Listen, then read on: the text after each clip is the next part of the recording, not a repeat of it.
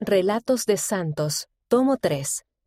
Toshiko Yanagida, presidenta de la Sociedad de Socorro. El siguiente es un fragmento del tomo 3 de Santos, que se publicará a principios de 2022. Este relato tuvo lugar en 1950 en Nagoya, Japón, poco después de que Toshiko Yanagida y su esposo Tokichi se habían unido a la iglesia los santos de Nagoya llevaron a cabo su primera reunión de escuela dominical en enero de 1950. Con el fin de atraer a más personas, Toshiko y los misioneros colocaron volantes en un periódico local. El domingo siguiente llegaron 150 personas a la sala de congregación.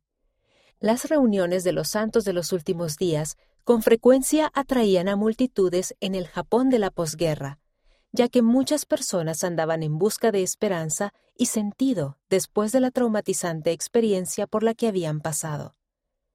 No obstante, el interés que la mayoría mostró en la Iglesia fue pasajero, sobre todo a medida que el país se estabilizaba cada vez más en el aspecto económico. Conforme menos personas sentían la necesidad de acudir a la religión, la asistencia a las reuniones fue disminuyendo.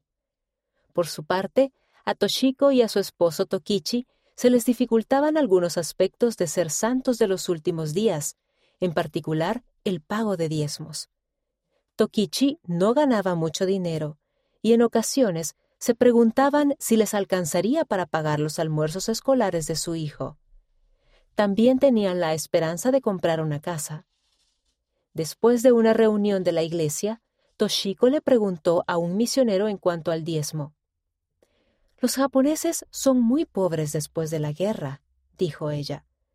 Se nos dificulta mucho pagar el diezmo. ¿Tenemos que pagarlo? El elder respondió que Dios mandó que todos pagaran el diezmo, y habló de las bendiciones que se reciben por obedecer ese principio. Toshiko tenía desconfianza y estaba un poco enfadada. Es una forma de pensar estadounidense, dijo para sus adentros. Otros misioneros la instaron a tener fe. Una misionera le prometió a Toshiko que el pago de diezmos podría ayudar a su familia a lograr la meta de tener su propia casa. Con el deseo de ser obedientes, Toshiko y Tokichi decidieron pagar el diezmo y confiar en que las bendiciones llegarían. En esos días, las misioneras comenzaron a efectuar reuniones informales de la Sociedad de Socorro en su departamento para que participaran Toshiko y otras mujeres de ese lugar.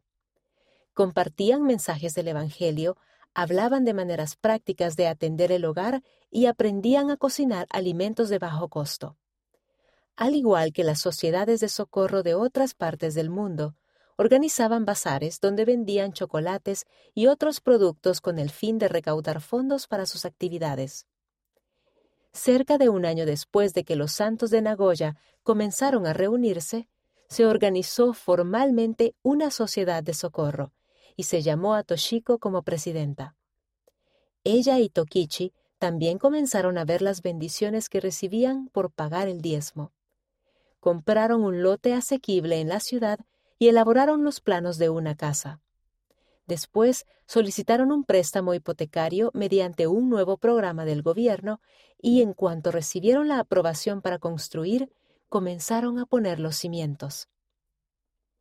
Todo marchaba bien hasta que un inspector de construcción observó que el lote era inaccesible para los bomberos. Este lugar no es adecuado para construir una casa, les dijo. No pueden seguir adelante con la construcción.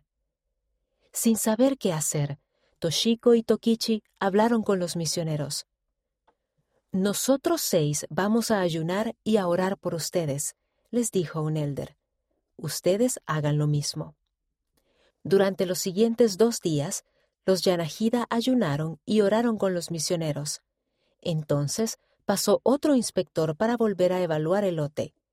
Tenía fama de ser estricto y en un principio dio a los Yanajida pocas esperanzas de que pasaran la inspección. Sin embargo, al observar el lote, encontró una solución. En caso de emergencia, los bomberos podrían llegar a la propiedad si simplemente se quitaba una valla cercana. Después de todo, los Yanajida podrían construir su casa. Me imagino que ustedes deben haber hecho algo excepcionalmente bueno en el pasado, les dijo el inspector.